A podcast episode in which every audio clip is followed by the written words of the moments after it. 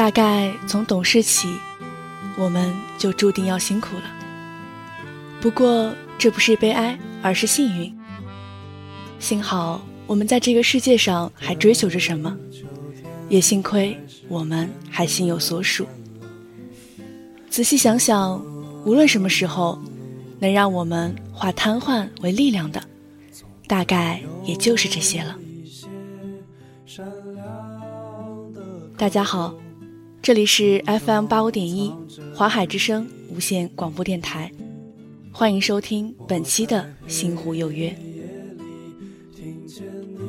和很多人一样，我也是一个总觉得假期不够用的人，因为对我来说，好像只有在假期，我才能感受到我是我，那一种可以随心所欲安排时间，一会儿东一会儿西的感觉真好。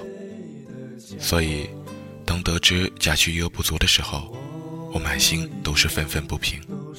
见了谁都一定要先抱怨这件事，发发牢骚。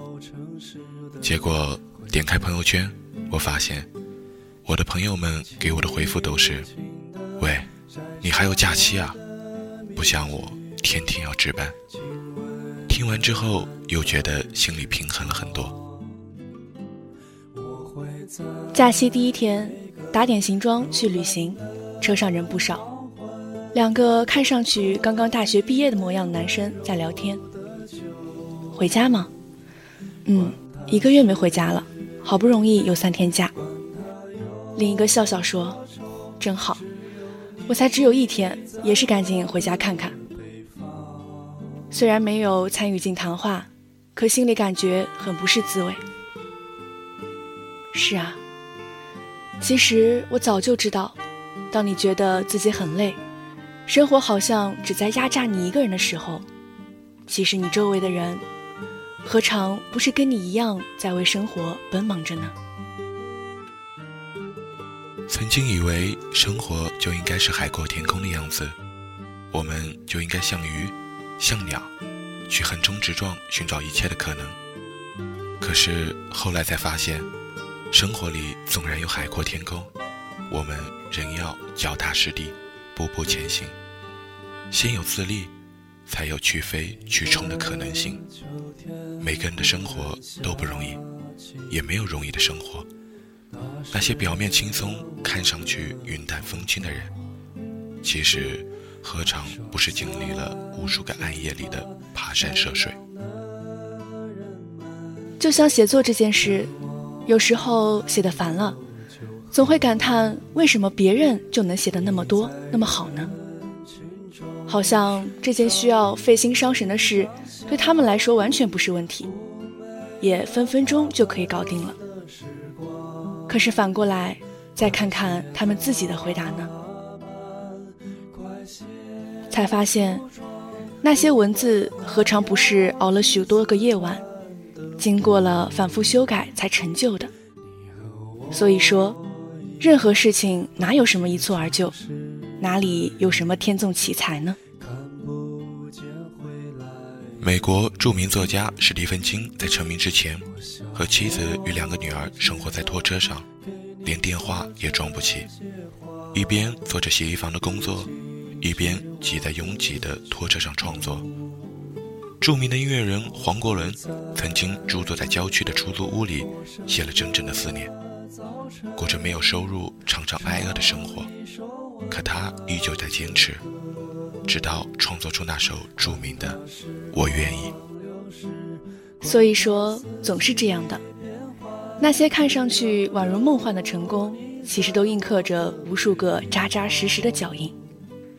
就像一句话说的，哪里有什么成功的故事呢？不过是一个又一个关于挫折、关于努力和关于坚持的故事罢了。你说生活很累，总是要我们拼尽全力，才肯给我们一点点安慰。可总有人不计较得失，一旦踏上了自己选择的路，就心也坚诚、头也不回地走下去。你不太有机会听到他们闲话人生，更见不到他们去抱怨不满，因为他们心里明白，只有与勇气与执着比肩，才能迎来最后的胜利。这就好像你爱上了一个人，那就必定要有所付出，有所行动，承担着守护者的责任。而如果你不愿意承担这一切，又有什么资格去谈爱呢？早起一小时，却在化妆上浪费了四十分钟。一上午坐在电脑前，网页一个接着一个点开，最后却忘记了要搜索的主题。想要写一个策划案，又觉得既然构思需要一段时间，不如先做点可以立刻看到成效的琐事。你看，我们的确是这样马不停蹄、忙忙碌碌，可最终却收效甚微。发现想干的事一样也没干。的确，这种生活是挺累的，这个累更多的是来源于精神上的疲惫。你应该有这样的体验：和人聊八卦，漫无目的，一开始可能饶有兴味，时间长了就会觉得很是无聊。但如果是听一个自己喜欢的主题故事，却能一直保持兴致勃勃，保持高度的注意力，一点也不会觉得疲惫。所以啊，对待生活也是这样，不要把忙碌错误的当成了是在努力，知道什么是自己想要的，也知道怎样更有效地分配自己的时间，而不是被动的跟从生活，疲于奔命。我们都要学会掌控生活，因为只有这样，也许你的感觉才会好起来。以前我也经常听人说，人生如逆水行舟，不进则退，总觉得这是一句挂在墙上的格言，只是为了催人努力的。而如今，知道了生活里没有所谓的顺风顺水。想要飞翔，就必须要自己扇动翅膀；想要远航，要自己撑起自己的风帆。没有了为赋新词强说愁的滋味，有的是一颗更坚实的心。所以你要知道，从来就没有容易的生活，总有那么多的爱和梦想值得我们去追逐、去实践。虽然有的时候你会感觉很辛苦，可生命中让我们能够乐此不疲的，不也正是这些吗？所以，希望我们都能够做一个快乐的、努力着的人吧。不要总是疲于奔命，而是真正学会怎么去生活。让辛苦值得的是每一天在心里盛开的那个小小的花朵。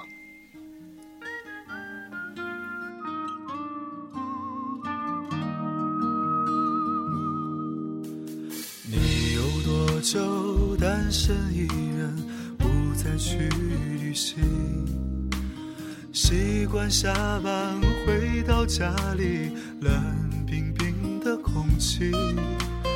爱情这东西，你已经不再有勇气。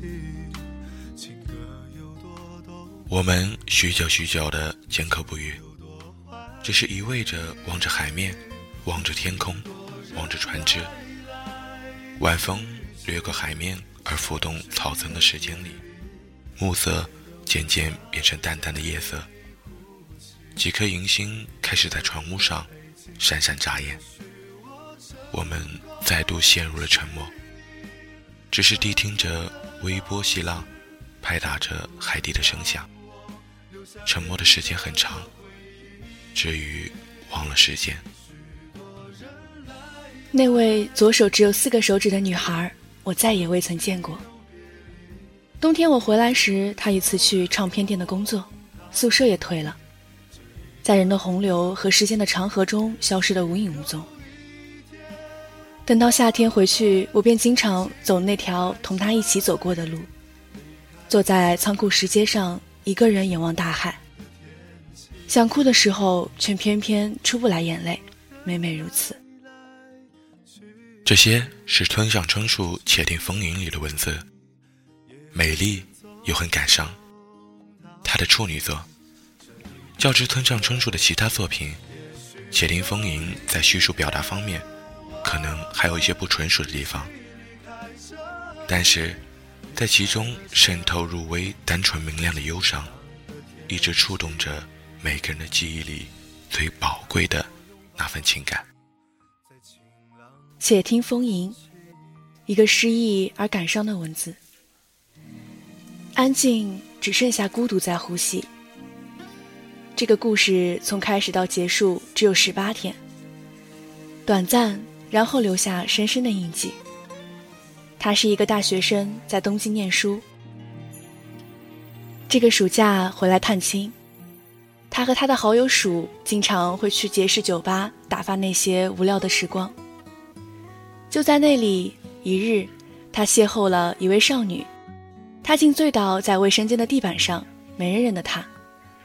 他按照他手里带来的一张寄来的明信片上的地址，把她送回了家。他担心这个少女会有急性酒精中毒的危险。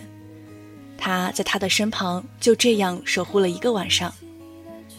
等他翌日醒来之后，他试着说明昨天发生的事，却被他误解。村上春树在这里写道：“他的语气里含有一种让我焦躁的东西，不过，除去这一点，他又带给我几分缱绻的心绪和一缕怀旧的温馨。这种奇特而微妙的感觉，仿佛那个左手没有小指的少女，注定是要进入他那段年轻的宿命之中的。”后来，他们又相遇过几次。从尴尬的邂逅到主动的见面，少女渐渐发现他善良的内心。也许他好久没有遇到这样的人了，心中产生了一种特别的感觉，就像他带给他的感觉一样，难以形容却真实存在。他们交谈，没有顾忌。他现在是一个孤儿。父亲五年前死于脑瘤，母亲也离他而去。他现在只是一个人活着，没有依靠，没有眷恋。面对眼前这个不幸的少女，他尽量将话语说得幽默一些，或者谈一些他不知道的有趣的话题。就这样，两个人渐渐熟识起来，然后。彼此有了淡淡的爱恋，可他们的爱恋注定只是一道伤口，而不是他们梦想中的童话。他们不得不回到他和他各自的命运轨迹之上。暑假结束前，他带着她去看海，彼此良久的沉默，他流下了泪水，落在了他的心里。他给他一个心痛的拥抱。这是他们彼此的交换，最后的也可能是一生的。十八天安静的伤害了他，如钝器般的伤害。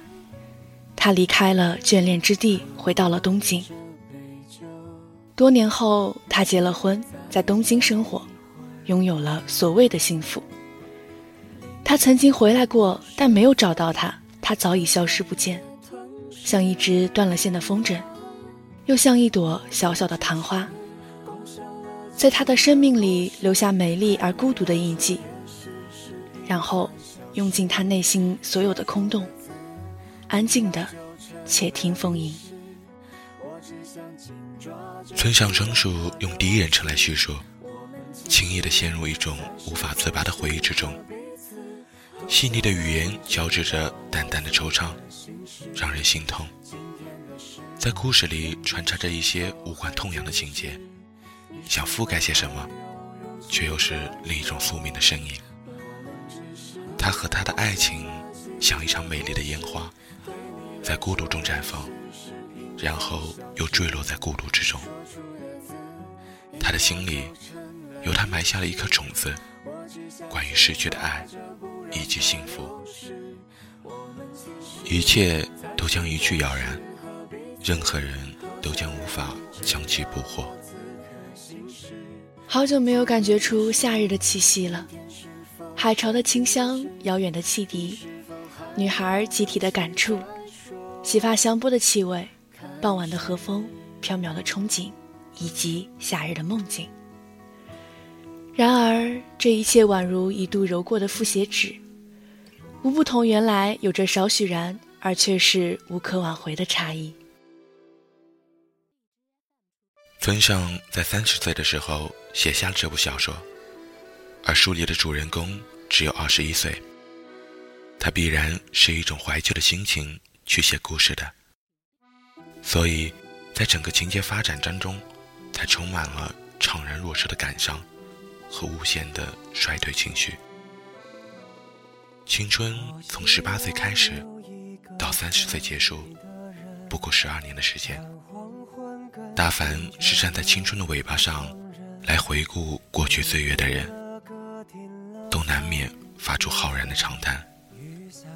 风花雪月的青年时代已经接近了终点，而中年的苍白和疲惫就在眼前。无论如何，也不可能轻松起来。越怀旧越感伤。大凡是寂寞的人。总喜欢用完美的记忆来填补自己空虚的内心，在回味中触摸曾经的梦想，也就接近了实现时的满足感。张爱玲说：“人是生活于一个时代里的，而这时代却在影子似的沉默下去。人觉得自己是被抛弃了，为要证实自己的存在，抓住一点真实的记忆。”远比瞭望将来要更明晰亲切。人的一生都在与时间抗争，然而逝者如斯。我们在不舍昼夜的时光流转中老去了容颜，失落了身边的人。时间终究是最后的胜利者。主人公偶遇的女孩，最终又消失在人的洪流。和时间的长河之中，杳无踪影。还记得年少时的约定吗？如今，他们如同暗淡的秋草，凋零在被人遗忘的角落。作者这样写道：“等到夏天回去，我便经常走那一条同他一起走过的路，坐在仓库石阶上，一个人仰望大海。想哭的时候。”却偏偏出不来眼泪，每每如此，嚎啕大哭代表着诀别和心声，而欲哭无泪，往往意味着长时间的忧伤开始。我们在时间中彷徨，在失落中度过孤独的青春岁月。有人说，孤独是可耻的，而在我看来。孤独是一个人成长所必经的历程。没有一个人能够完全被人了解。西方有句谚语：“每个人心中都有不可告人的秘密。”偶尔遇见了一个投缘的人，我们是如此的珍惜，因而失去他们的时候，我们也就越发的忧伤。即使不懂爱情，我们也知道，能够相爱的人应该是惺惺相惜的。能够算得上挚友，因此我们能够理解主人公的无奈，就像寂寞的声音，长久回荡在空谷深处。回头去看自己走过的青春岁月，记得那些快乐的时光，更难以忘怀的是因为年少无知而伤害过的人，做错过的事，因为。快乐是可以复制的，而那些遗憾，却在不可挽回的忧伤基调下，永恒的存在。像《且听风云》的主人公一样，和自己喜欢的女孩失之交臂，那就更像是一种无法言喻的落寞和伤怀。而今识尽愁滋味，欲说还休，欲说还休，却道天凉。好个秋！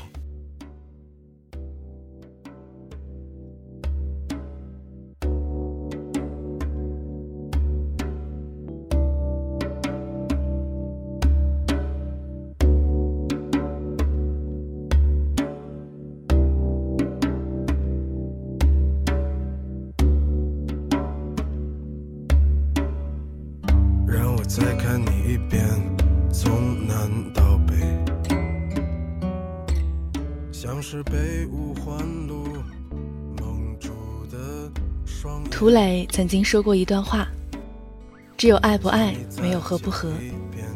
没有人天生为你准备，磨合的过程固然痛苦，但过后的水乳交融却更有意义。中途退出的人，无非是不够爱，却偏偏说不合适。有缘无分之说，更是扯淡的借口。真爱就坚持，没有炼狱般的彼此磨合，哪来心有灵犀的一世浪漫？在一段感情里，比起放弃。可能我们更需要的是两个人的磨合与调整。我想，很多人都有过这样的感受：爱你，我是拼尽全力的，奈何我们之间就是不合适。我尝试过忍耐，尝试过改变自己，可是依旧没有得到我所想要的结果。既然如此。可能是因为我们不是最合适彼此的人吧，所以分开也许就好了。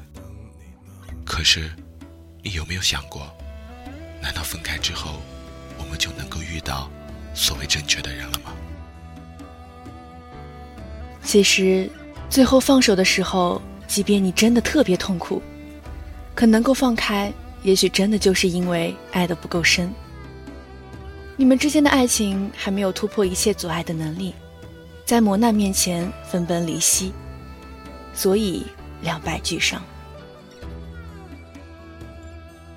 我有一个朋友叫做丁丁，是一个换对象和换鞋子一样平凡的姑娘。她特别容易坠入爱河，有时候仅仅是因为一个眼神或者一句关心，就会沦陷。不过，我们都知道，彼此不足够了解就开始的爱情，很多时候都很短暂。就像闪婚，总是不被这个世界看好的缘故。丁丁姑娘今年二十九岁，平均半年换一个对象，每次分手的理由都差不多，不是性格不合，就是难以忍受某些缺点。最近一个刚分掉的，是因为对方一天要抽一包烟，把他和家里的猫熏得眼泪直流。丁丁没有告诉对方分手的原因，而是以不合适的为由甩了人家。对方也是一头雾水，根本不知道自己做错了什么。那时候我问丁丁，为什么有问题不直说？按照常理，只要提议对方出去抽烟，或者少抽，甚至戒掉就可以了，没有必要瞒着人家。丁丁问我：“你觉得他会相信吗？因为我受不了你抽烟，所以分手吧。应该没有男人会相信这种鬼话吧？在被分手的眼里，所有的理由都是不爱的借口。”我愣了一会儿，竟然无意反驳。好像的确是这样。如果理由太平凡，很多人都不能够理解这样的小事儿有什么值得闹别扭的。不光男人是这样，女人也是。就好像男生永远没有办法理解，为什么自己只是和别的女生多讲了一句话，女朋友就生气了。女生好像也没有办法明白，打游戏和兄弟开黑。会那么重要，所以某一些矛盾并不是没有爆发出来，而是我们不够重视，或者说不会处理。别把所有的问题都扯到不够爱身上。爱情总是被拿来当挡箭牌，也会累的。其实现实里，女生往往不够坦诚，而男生往往不够理解。女生并不是不让你开黑打游戏，只是希望你不要忽略她。她不敢那么矫情的告诉你，希望你多看我一眼，不要老盯着电脑。所以她只好胡闹，埋怨你只懂得玩。同样是一件事情，如果我们都能够明确的表达出自己的想法，再去磨合，而不是依靠胡闹和争吵，那每一段感情也许都会有不一样的结局。前一段时间特别火的家庭剧《小别离》，演到最后，海清非要和黄磊离婚，理由是，他觉得他和他的前女友不干净。为了证明自己，黄磊解释、辞职、同意离婚。可海清还是不肯复合。后来，朵朵回家发现了父母离婚，旁敲侧击的。做了很多事情，终于弄清楚了缘由。不是海清不想复合，也不是他们之间信任崩溃。其实彼此互相冷静了一段时间以后，海清已经相信了黄磊和前女友并没有什么干戈了，只不过还在气头上。他气那个误会不该发生，气黄磊一副老油条的样子，认错最积极。气自己爱了那么多年的人越来越不修边幅，他还气自己胡闹也闹过了，现在没台阶可以下。其实，黄磊那样的男人也不多，更多的男人碰到了这种事情，不是想方设法的澄清自己，而是抱着清者自清的态度，不做出任何改变。放弃一段感情是很容易的。在心里后悔，也是很容易的。来不及挽回，更容易。都不需要告知你，轻易的就会发生。爱情里最可怕的事情就是，一个人瞒着不说，一个人像傻子什么都不知道。这样怎么可能天长地久呢？就连我们常说的情侣之间不要冷战，还是吵架的好，不也是这个缘故吗？至少在争吵的时候，我们知道了彼此敌对生气的理由，不必再苦苦猜测。其实爱情里根本没有合不合适，就好像我们每个人本身都不是一成不变的。人会变，感情也是。好的爱情需要经营，需要彼此共同努力。你何不想想，自己最后结束了那段感情？真的是因为彼此不能够忍受了吗？还是从头到尾都没有坦诚的说过，却怪对方不理解？我们之中的所有人，没有人会独行。如果你不说，那我就真的不知道。我不知道你讨厌我的管束，讨厌我睡前不洗澡。我也不知道你希望我在兄弟面前给你面子，出门的时候穿得漂亮一点。都说感情需要形式感，那我觉得坦诚就是最好的形式感。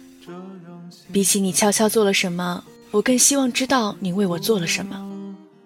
感情里只有爱与不爱，却没有绝对的合与不合。如果你爱我，那就让我们相互磨合着变成更好的人。如果你也把我当做家人般的重要，想要一辈子陪在我的身边，那么。我会与你走到底，再苦再难，我都愿意。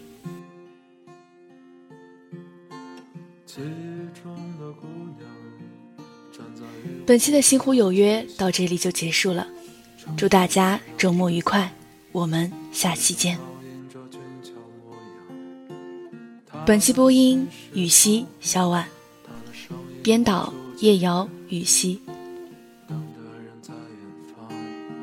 却从未走进他的心房。我说：“姑娘，擦干你脸上的泪。个少年他不值得你这样心碎。姑娘啊，看看这周围这雨后的晴朗，还有彩虹就挂在那天上。”我说姑娘啊，擦干你脸上的泪水。